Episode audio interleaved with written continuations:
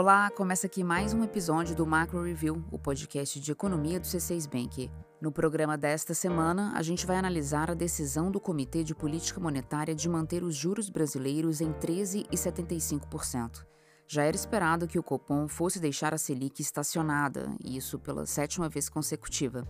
A surpresa ficou por conta da ausência de um sinal que muitos esperavam o de corte na Selic já para agosto.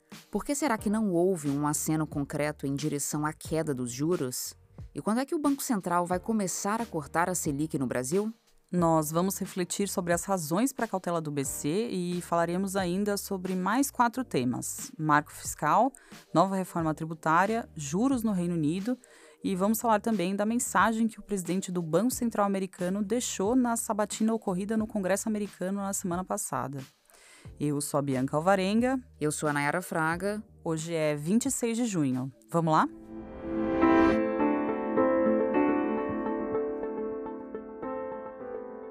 Muitas vezes o que não é dito torna-se a principal notícia. E foi justamente esse o caso da semana passada. A pista de que o corte de juros poderia chegar em agosto, algo que já estava na conta do mercado, essa pista não veio. O comunicado que anunciou a manutenção da Selic em 13,75%, pelo contrário, veio em tom hawkish, como dizem os economistas. Isso significa dizer que o comunicado veio em um tom mais duro. Um dos trechos diz: A conjuntura atual, caracterizada por um estágio do processo desinflacionário que tende a ser mais lento e por expectativas de inflação desancoradas, segue demandando cautela e parcimônia. A mensagem geral foi de que o cenário ainda inspira um olhar vigilante sobre a inflação, digamos assim. Isso nos leva a uma discussão muito presente nos dias de hoje. O debate sobre a existência ou não de espaço para reduzir a taxa básica de juros brasileira segue em curso. Um dos argumentos frequentes em defesa do corte é a queda da inflação. Desde que a Selic estacionou nos 13,75% lá em agosto de 2022, o IPCA caiu de cerca de 9% para quase 4% em maio de 2023. Foi uma queda substancial. E é por isso que muitos se perguntam: isso já não seria o suficiente para reduzir os juros? Essa análise exige cautela. O núcleo do IPCA, que é um indicador mais limpo de inflação, já que exclui itens voláteis como alimentos e combustíveis, esse núcleo mostra uma alta de quase 7% nos preços nos últimos 12 meses. E nossa projeção é de que o núcleo termine o ano em 5,1%, portanto, ainda bem acima da meta. É fato que o aperto monetário promovido até aqui não tem sido suficiente para trazer a inflação para a meta, que, aliás, já foi descumprida nos últimos dois anos e, tudo indica, também deverá ser descumprida em 2023. Para o ano que vem, a projeção atual do Banco Central aponta para uma inflação de 3,4%, enquanto a meta a ser perseguida em 2024 é de 3%. E tem um detalhe: essa projeção do BC leva em conta a estimativa do Focus, que é o relatório que reúne as expectativas de mais de 100 instituições financeiras para os dados econômicos do Brasil. E o que o Focus estima é uma Selic de 12,25% para o fim de 2023, embutindo aí um início de corte já para agosto. Ou seja, a projeção do Banco Central de 3,4% para a inflação de 2024 considera um cenário em que a Selic já começa a cair em agosto. O que o Copom parece sugerir, com a mensagem que anunciou a decisão, é que esse corte de juros em agosto, estimado pelo Focus, não está em harmonia com a convergência do IPCA para a meta no médio prazo. Em outras palavras, o recado é de que, se os juros começarem a cair em agosto de 2023, nas condições macroeconômicas atuais, a inflação não vai para a meta. Outro ponto de atenção e que contribui para o fato de o Banco Central não ter sinalizado o corte de juros é a expectativa de que a inflação vai subir nos próximos meses. No comunicado, o Copom lembra que, apesar da melhora do IPCA nos últimos meses, a inflação acumulada em 12 meses ao longo do segundo semestre deve subir. Vale lembrar que em 2022, três meses de deflação do IPCA causados pela desoneração dos combustíveis puxaram o indicador para baixo. A gente sabe que quando essa contribuição negativa para o índice sair da fotografia dos 12 meses anteriores, a inflação deve ter um repique. Além disso, o mercado de trabalho continuará a ser um obstáculo para a inflação no Brasil. A taxa de desemprego tem surpreendido de forma positiva e está atualmente em 8,1%, considerando a série com o nosso ajuste sazonal. É um patamar baixo para os padrões brasileiros. Isso importa e muito. Quando o desemprego está baixo, o custo de contratação de trabalhadores sobe e isso acaba sendo repassado para o preço dos serviços. Como assim? É que nos serviços, ao contrário da indústria, que tem custos diluídos entre a folha de pagamento, preço dos insumos e gasto com as máquinas, nos serviços, o custo da mão de obra do profissional que presta aquele trabalho é o componente principal. É só pensar no cabeleireiro, no dentista, no garçom do restaurante, enfim. Por isso, quando os salários sobem, os preços dos serviços tendem a ser mais impactados do que os de outros setores. E como mais de 30% da inflação brasileira é composta por serviços, esse é um tema que o Banco Central vai olhar de perto na hora de decidir o que fará com os juros. Apesar de o Copom não ter sinalizado que fará um corte na próxima reunião, existem elementos do comunicado que nos fazem crer que o ciclo de queda da Selic não está distante. Um exemplo é a exclusão de um trecho que, no comunicado da reunião anterior, de maio, fechava as portas para qualquer possibilidade de corte. Nesse trecho, a autoridade monetária dizia que não hesitaria em retomar o ciclo de ajuste caso o processo de desinflação não transcorresse como esperado. Essa ideia foi abandonada no comunicado da semana passada. Por hora, nossa expectativa é de que o ciclo de corte da Selic comece em setembro. Mas a reunião do Conselho Monetário Nacional, o CMN, marcada para esta semana, pode mudar esse cenário. Vamos entender isso melhor? A Cláudia Moreno, economista responsável pela cobertura de Brasil na equipe econômica do C6 Bank, explica para a gente o que esperar dessa reunião do Conselho Monetário Nacional e ela fala também do relatório trimestral de inflação do Banco Central, que é o documento que analisa a fundo as projeções para a inflação e os fatores que impactam os preços no Brasil. O relatório sai na quinta-feira e pode dar mais pistas do rumo da política monetária brasileira. Vamos ouvi-la.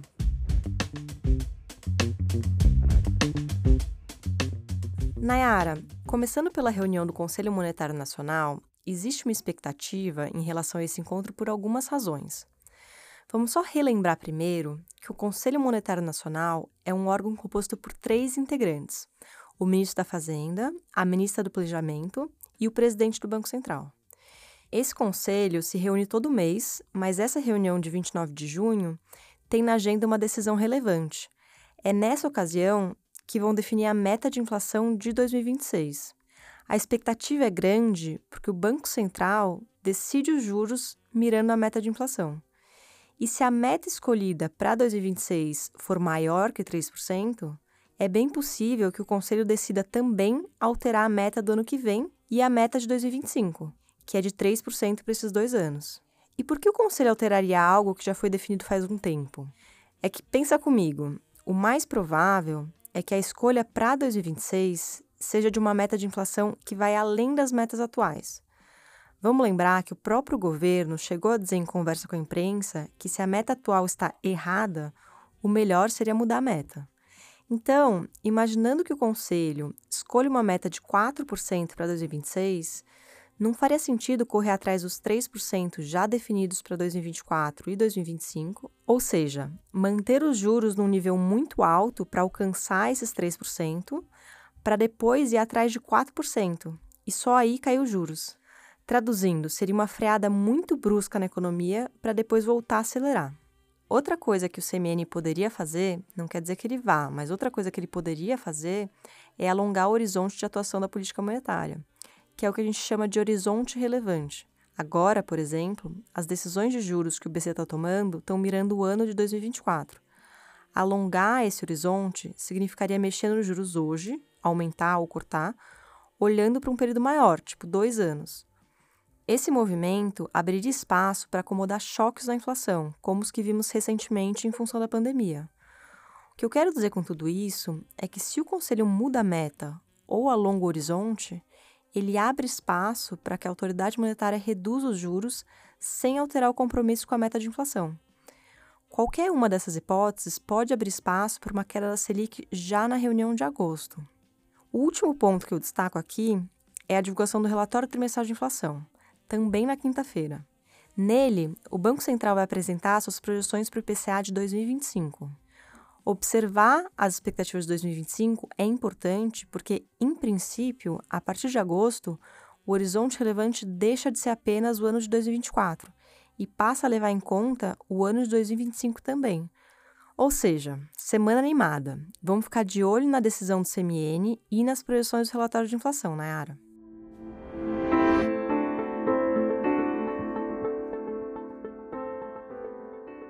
O assunto agora é o novo marco fiscal, que é o conjunto de regras criadas para controlar as contas públicas brasileiras. O Senado aprovou na semana passada o projeto de lei do novo marco fiscal. Foram 57 votos favoráveis e 17 contrários. O texto volta agora para a Câmara com algumas mudanças. A principal mudança tem a ver com a retirada de alguns gastos do limite de despesas definido pelo projeto.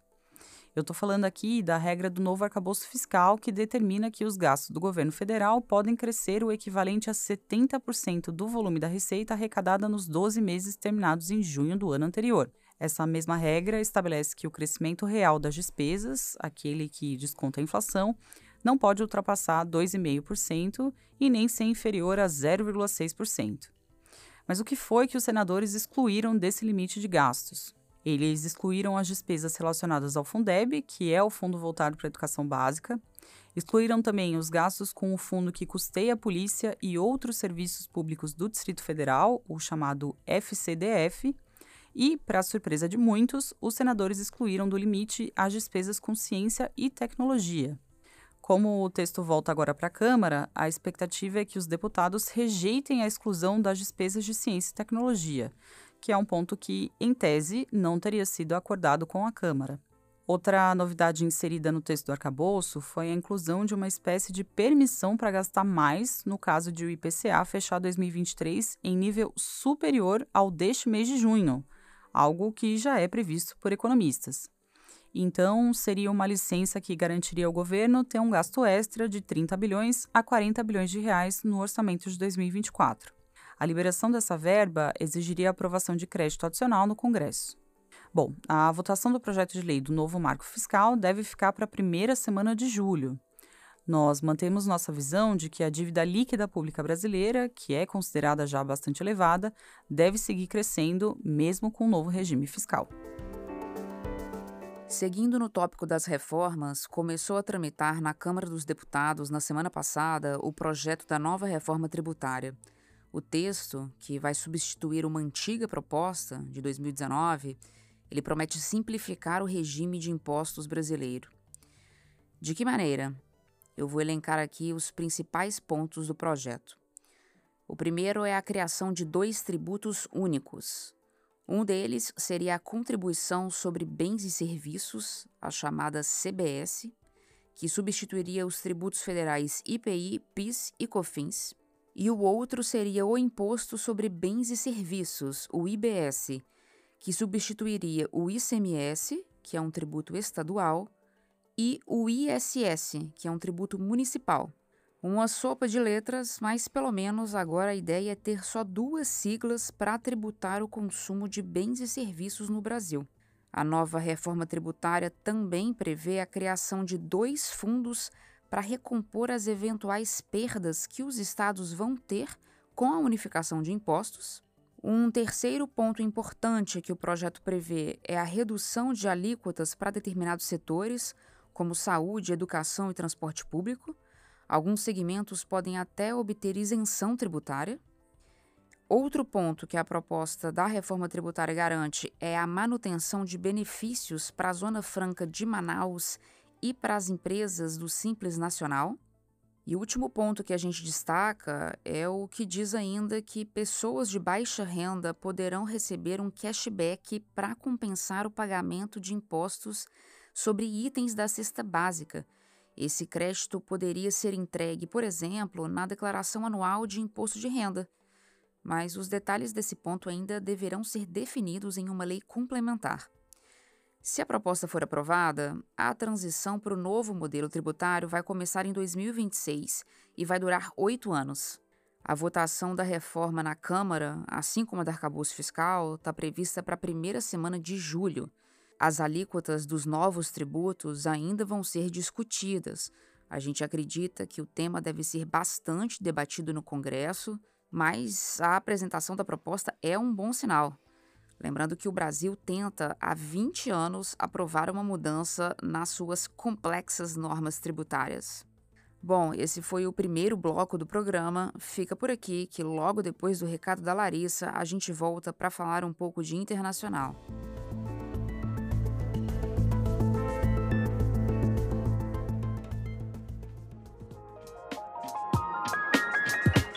Oi, eu sou a Larissa, especialista de investimentos do C6 Bank, e vim te dar um recado rápido. Todo mês eu apresento no YouTube do C6 Bank o programa Carteira C6. Ele traz um resumo da nossa carteira mensal, que é um conjunto de ativos selecionado cuidadosamente pelo Comitê de Investimentos do banco, de acordo com o cenário econômico. Vá lá conferir youtube.com/c6bankoficial.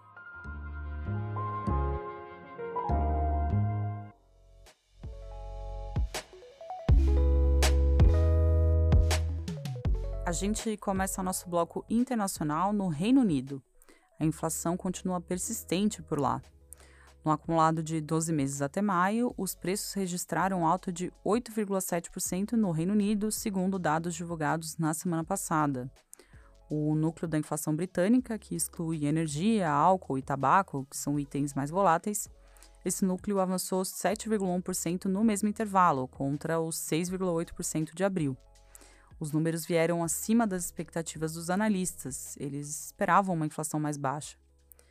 O quadro inflacionário do Reino Unido está melhor que o visto nos últimos nove meses até março, que foi quando a alta dos preços ficou perto dos 10%.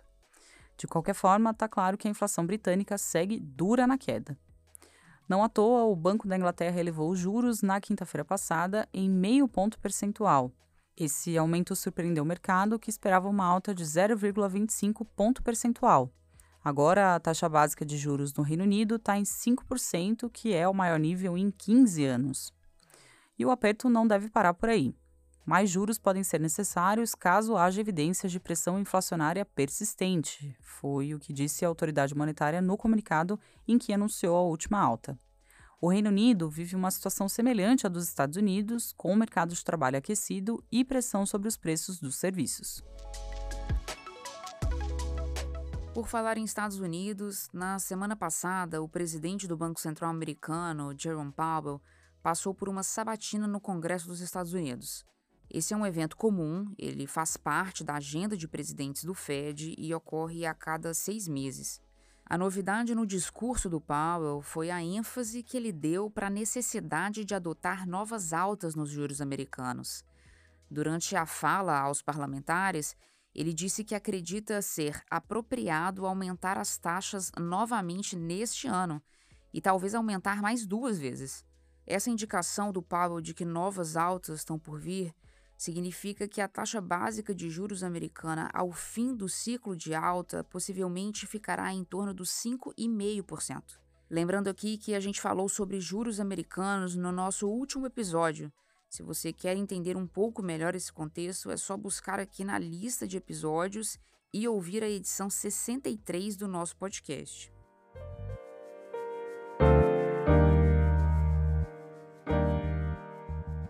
Hora da nossa agenda. Eu compartilho agora os dados econômicos que nossa equipe acompanha nos próximos dias. Na terça-feira, 27 de junho, o Banco Central divulga a ata da última reunião do Copom.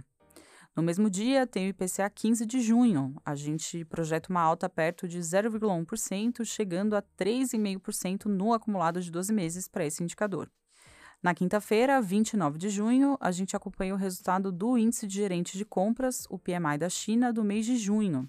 Esse índice ajuda a antecipar o desempenho da atividade econômica chinesa. E lembrando que o crescimento da China perdeu força no segundo trimestre, é importante acompanhar. Também na quinta-feira, dia 29, vai acontecer a reunião do Conselho Monetário Nacional. A gente falou disso aqui mais cedo, né? Nessa reunião vai ser definida a meta de inflação para 2026. Nesse mesmo dia, teremos a divulgação do relatório trimestral de inflação. Na sexta-feira, 30 de junho, o IBGE divulga a PNAD do mês de maio. Nós esperamos que a taxa de desemprego fique em 8,3%. E para terminar, finalmente, também na sexta-feira, tem inflação dos Estados Unidos e da zona do euro. A gente acredita que a inflação em ambas as regiões deve continuar elevada, com o núcleo do índice demorando a ceder. Bom, é isso. Chegamos ao fim do episódio de hoje. Muito obrigada a você que nos acompanhou até aqui e que ouviu essas atualizações de política monetária, arcabouço fiscal, reforma tributária. A gente sabe que são assuntos um pouco técnicos, mas sabemos também que é necessário entender esses temas para saber então para onde a economia está indo. Dito isso, aproveito para agradecer aos ouvintes que deixaram comentários no último episódio. Diogo, Alain, Marie, espero que a pronúncia esteja certa, se não tiver, já peço desculpa. Pierre, Antônio, Ricardo e Cadu. Muito obrigada, pessoal. Quem faz parte da equipe econômica do C6 Bank são Felipe Sales, a Cláudia Moreno, a Cláudia Rodrigues, o Eliezer Jacob e o Felipe Mack. A produção e o roteiro são desse time todo, junto com Nayara Fraga e Bianca Alvarenga. A edição de som é da Thaís Andréa. A divulgação nas redes sociais fica com Karina Campos e Sara Santana. Lembrando que você pode seguir o Macro Review na sua plataforma favorita de podcasts. Assim, quando a gente publicar um novo episódio, você será notificado. É bom para quem quer ficar por dentro da economia e para quem quer conhecer uma visão original dos fatos econômicos. Uma boa semana para você e até a próxima!